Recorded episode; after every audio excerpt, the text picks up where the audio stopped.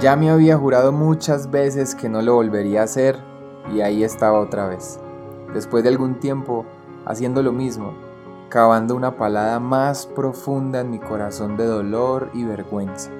Superficialmente intentaba salir, pero en el fondo me había resignado a vivir con esto toda la vida. Hasta que un día, después de estar realmente enojado, indignado y decidido, Dios trajo a mis manos una herramienta, una estrategia, una revelación, no sé cómo llamarlo. Solo sé que cuando lo leí, esto saltó a mis ojos, a mi corazón. Me identifiqué tanto con lo que leía que después de años de oscuridad vi una luz de esperanza.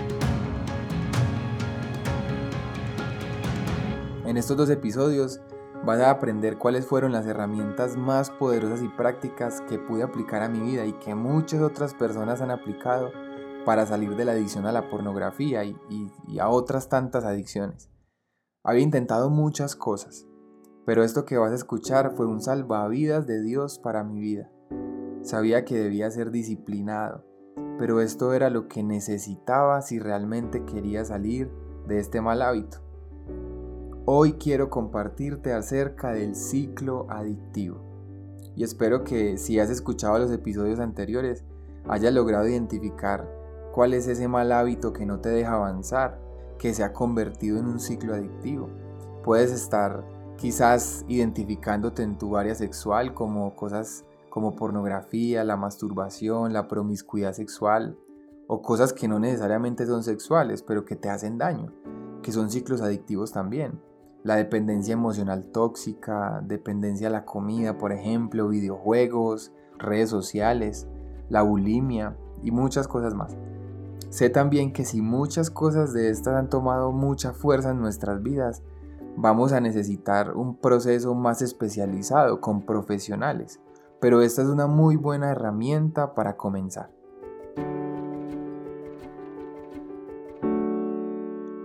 Esta es la manera como generalmente funciona una adicción, con algunas variaciones según los casos. Esto funciona por medio de ciclos adictivos. Entonces, ¿qué son los ciclos adictivos? Es la forma en cómo paso a paso, de forma cíclica, vamos avanzando hacia un, hacia un mal hábito.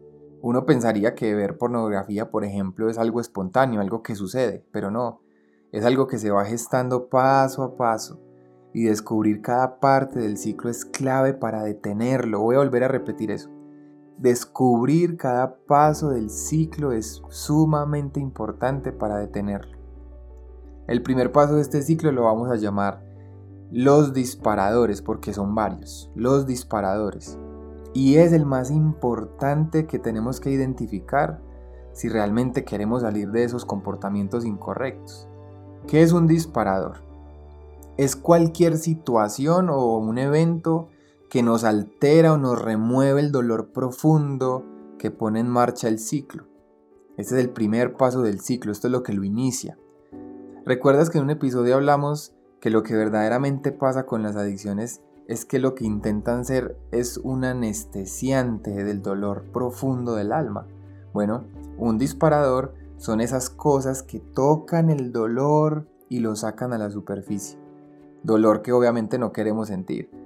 Y cuando uno comienza a pensar por qué fue que terminó viendo pornografía o comiendo de más o, entrando en esa relación tóxica que, que nos hace tanto daño, se da cuenta que algo lo inició. Y ahí está la clave, reconocer los disparadores.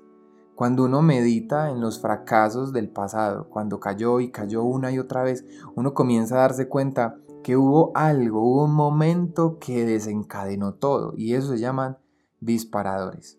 Y hay dos clases de disparadores.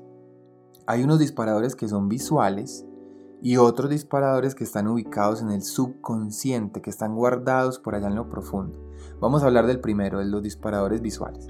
Un ejemplo, digamos que un hombre está en su oficina y llegó una mujer con ropas seductoras, coqueta, y, este estímulo visual puede haber sido ese disparador. Esto desencadenó su ciclo, ese estímulo visual. Pero la mayoría de disparadores no son visuales. Es más, no tienen nada que ver con sexualidad. y son la segunda clase de, disparadores, que son los que están en el subconsciente. Son los más frecuentes y están ubicados en lo profundo del corazón. Y muchas veces no los vemos, porque, cierto, son desapercibidos. Estos disparadores, la mayoría, son evidencia de quebrantos históricos que no se han sanado, heridas relacionales escondidas en lo profundo del alma, que se activan en la actualidad por alguna circunstancia. Esos disparadores hacen que el dolor profundo salga a flote. Vamos a ver algunos ejemplos de esos, de esos disparadores. Uno de ellos es el rechazo, sentimientos de rechazo, imagínate eso. Y es muy común.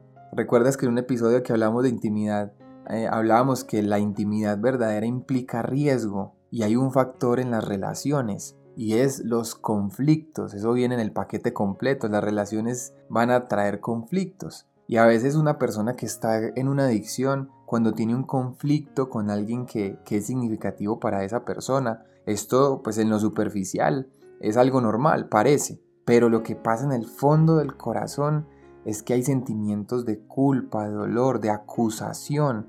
Descubre que hay temor al rechazo y su posible creencia de que es inferior. Entonces como no sabe lidiar con este dolor, acude a su forma más fácil, anestesiar su ciclo adictivo. Algo que parece superficial realmente está removiendo un sentimiento de rechazo de su infancia que nunca ha sanado. Eso es un disparador. Otro disparador muy común es el estrés. Y es uno muy desapercibido y es uno de los más comunes porque la gente no se, no se cuida descansando lo suficiente. Entonces la fatiga del día, la carga laboral, las personas buscan, entre comillas, una compensación por un día tan difícil. El estrés también es un gran disparador. Otro disparador, el abandono, sentimientos de abandono, la pérdida de un ser querido, por ejemplo, similar al rechazo, la remoción de un buen jefe, digamos que un hombre pues eh, fue abandonado por su papá no tuvo su papá, ese sentimiento profundo de abandono. Ahora está grande, tiene un buen jefe y al jefe lo cambian de lugar. Ese sentimiento de abandono por ese buen jefe, que ese hombre no sabe que eso está ahí en su corazón, activa un ciclo adictivo y necesita entrar y sanarse, entre comillas, anestesiarse con una adicción. Trae a memoria el abandono de su infancia. Otro disparador también son los entornos catalíticos actuales, como así, descubrir entornos laborales o familiares que le recuerdan su juventud. Por ejemplo, una madre que, rechazó a su hija y ahora se siente rechazada por su novio. Algo parecido que, que vivió en su infancia ahora lo vive en la actualidad y eso es un disparador. Otro disparador, los lugares. Imagínate, cuando ya se ha adentrado mucho en la adicción, eh, los lugares donde se vivieron experiencias pasadas pueden activar los ciclos. Recuerdo una vez que estábamos en un grupo de transparencia con los procesos que hacemos de, de, restauración y uno de los chicos dijo, hey, acabo de descubrir un disparador y es que cuando mi cuarto está desorganizado, yo entro en un ciclo adictivo. Y wow, y, descubrimos que no pasaba otra cosa, sino simplemente él veía un lugar desorganizado y eso activaba su ciclo. Otro muy común es la soledad. Sentirse abrumado por estar solo desencadena sentimientos de dolor que necesita anestesiar. Al final vamos a hablar un poquito, un poquito más de esto, ¿listo? El segundo paso del ciclo lo vamos a llamar la presión sexual o la preocupación. Vamos a hacer un ejemplo. Digamos que alguien identifica su disparador que es la soledad o el rechazo y no sabe que está ahí porque está en el subconsciente, nunca lo ha tratado, nunca lo ha sanado. Comienza a tener pensamientos sexualizados que se vuelven el centro de la atención de esa persona. Esto tiene un propósito. El propósito es alterar el ánimo porque está evitando las sensaciones dolorosas que está sintiendo con imágenes sexualizadas. Eso es lo que está buscando hacer. Está tratando de escapar de su realidad actual, no le gusta lo que siente. Entonces necesita enviarse otros mensajes, en generar nuevas imágenes para alterar el ánimo. ¿Y qué más que lo sexual, cierto? Cada vez más va a necesitar más imágenes y fantasías para generar excitación. En esta etapa aún esa persona todavía no se ha comportado sexualmente, simplemente está generando pensamientos, sexualizando todo. Pero la presión sexual poco a poco lo irá llevando hacer sus deseos realidad. Por ejemplo, una persona que lucha con la comida, porque no solamente aplica para lo sexual. En este caso, vienen pensamientos intensos de la posibilidad de comer de forma incorrecta. Y eso se vuelve su centro de atención. Piensa en comida, en comida. Y es lo mismo para las relaciones. Eh, comenzar a pensar en esa persona que sabe que, que, te hace daño, que no es correcto esa situación y comienza a ver un montón de pensamientos en torno a eso. Y esa es la segunda parte del ciclo, tener esa preocupación que cambie, que altere el ánimo de la persona. El tercer paso del ciclo adictivo es la ritualización o comportamiento sexual. Eso suena muy raro, ¿cierto?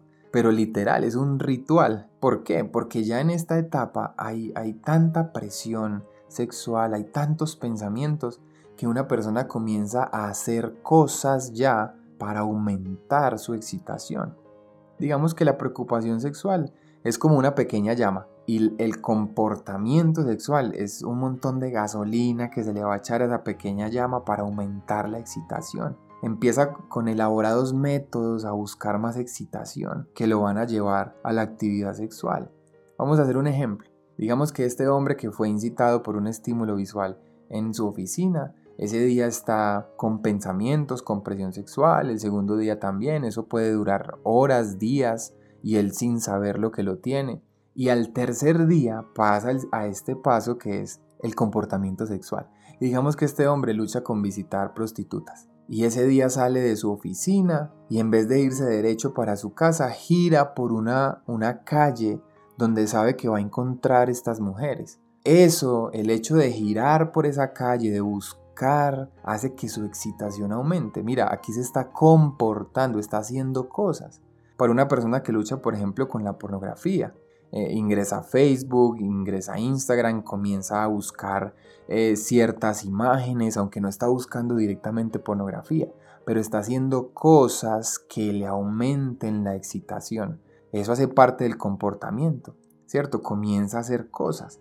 Eh, una persona que luche con la comida, que ese ejemplo también es muy, es muy evidente. Conocimos este, este proceso también de una persona que estuvo en, en todos estos procesos de restauración ella nos contaba que pasaba al frente de las panaderías y se imaginaba cuánto iba a comprar. El hecho de pasar por el frente de la panadería hacía que, que aumentaba más ese deseo por comer. Y así funciona para muchas cosas. También, por ejemplo, hay comportamientos negativos. Pelear con la esposa, enojarse, o sea, intencionalmente. El hecho de vivir de crisis en crisis añade energía a los rituales. Y después, cierto, de un día difícil, me merezco una salida, entre comillas. Entonces hay que tener mucho cuidado cuando uno ya está comportándose, cuando está buscando cosas. Ojo, todavía no ha visto pornografía, todavía no se ha metido al lugar con estas mujeres, todavía no ha comido, pero ya se está comportando. Y el cuarto paso, ya como hay tanta excitación, se llama compulsividad sexual o el acto sexual. Aquí vemos el acto sexual en sí. Aquí ya se busca la pornografía, aquí ya entra al lugar con estas mujeres, aquí ya compra lo que va a comer la persona. En pocas palabras, este es el sello que marca la esclavitud. Su voluntad ha sido reducida a nada, está a merced de sus deseos. Aquí es donde libera toda su energía sexual con este último acto que, que, abrume su alma porque se entrega por completo. En, este paso aflora la desesperación, ¿cierto? Sabe que, que ha perdido por completo el control de su vida, porque esto ha pasado una y otra vez, y otra vez volvió a caer. Y si es una persona que, que ama a Dios, tiene un sentimiento de, ah, traicioné a Dios otra vez, a mi esposo, mi esposa o lo que sea. En esta etapa del ciclo ya la persona se siente derrotada. Después de que la euforia termina con el orgasmo o con, o con comer o con lo que sea, aquí ya viene un sentimiento de derrota y de dolor profundo de caer una y otra vez. Y aparece el quinto paso del ciclo adictivo que es la desesperación. La desesperación tiene dos cosas, culpa y vergüenza. Luego de esos sentimientos eufóricos del ciclo y de estar así excitado, tratando de evitar su realidad, entonces lo invaden un montón de sentimientos. Lo primero es la vergüenza. Y la vergüenza tiene que ver con lo que soy. O sea, la persona empieza a autoaborrecerse. Comienza a decir, soy malo, nunca voy a salir de esto, no voy a ser capaz de superar esto, hay algo malo en mí.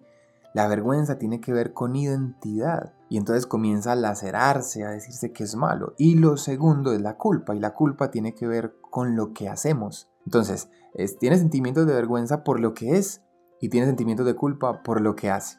¿Cierto? Está eh, anclado a esos comportamientos que no puede detener. Y como no, no sabe lidiar con esos sentimientos de, de vergüenza y de culpa, entonces él hace algo, algo que se llama negación. La negación sale a flote es evidente que ha perdido por completo el control de su vida. Entonces, ¿qué hace la persona? Intenta racionalizar el, comportamiento y entonces de forma engañosa se hace creer que tiene el control. Frases como, esta es la última vez, no lo volveré a hacer, eh, ya no más. Entonces comienza a engañarse, a intentar darse razones para salir de ese sentimiento profundo.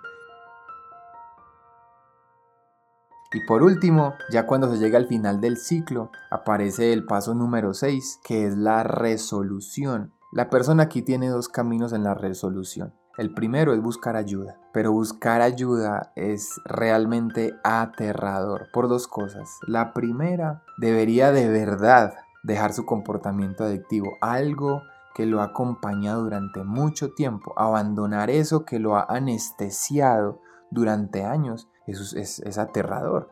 Y lo segundo, admitir que está fuera de control le da mucho temor, muchísimo temor, ya que aceptar este comportamiento los llevaría a perder su figura. Por ejemplo, si es, es, alguien que es cristiano, dirá, uy, no, tengo que aceptar y quitar mi fachada de cristiano y hacerse vulnerable. Es algo muy difícil. Y entonces como no puede lidiar con esto, se engaña, haciéndose promesas mentirosas, cuando realmente eh, lo que necesita es una ayuda externa. Entonces, la desesperación aumenta con cada ciclo, cada ciclo, cada ciclo, cada vez que se cae en esto, aumenta cada dolor, eh, aumenta la vergüenza, lo difícil de sostener eh, una fachada, lo difícil de tener una vida secreta, es una persona en, su casa, en su cuarto y tiene que levantar una fachada. Eso es demasiado doloroso. Solo va a pasar algo hasta que una intervención externa lo ayude. Parte de la adicción es creer que solo se puede salir. Necesitamos que alguien nos ayude a salir de esto. Ahora, ¿cómo avanzamos hacia la libertad? Haciendo una intervención del ciclo adictivo. Tenemos que romper el ciclo. Tenemos que romperlo. Si tú haces la tarea de identificar tus ciclos y te identificas con esto, tú te vas a dar cuenta que funciona de la misma manera, sea cual sea la lucha que tengas. O si tú estás eh, aprendiendo para ayudar a alguien más a salir de una adicción, lo mejor que una persona puede hacer es identificar sus ciclos adictivos y descubrir detalladamente sus disparadores. Esta es la principal herramienta que podemos usar para detener el comportamiento, identificar los disparadores, identificar el momento en que uno ha sido incitado. Esa es la clave, la forma como muchas personas han logrado detener estos comportamientos.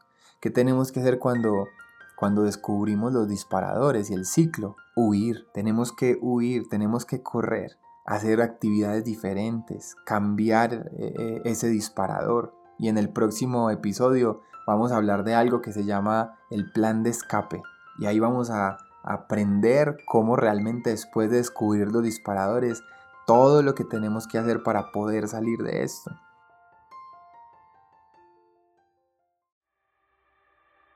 Con esta información es suficiente para que las personas eviten sus disparadores intencionalmente.